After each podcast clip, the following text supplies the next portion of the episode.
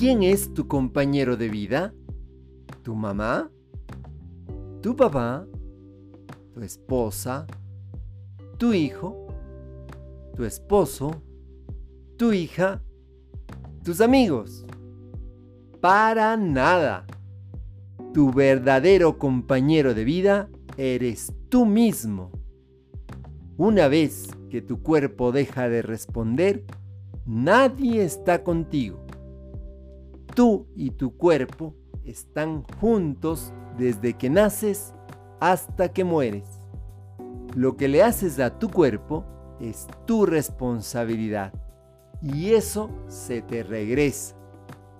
Entre más cuidas de ti mismo, tu cuerpo va a cuidar más de ti.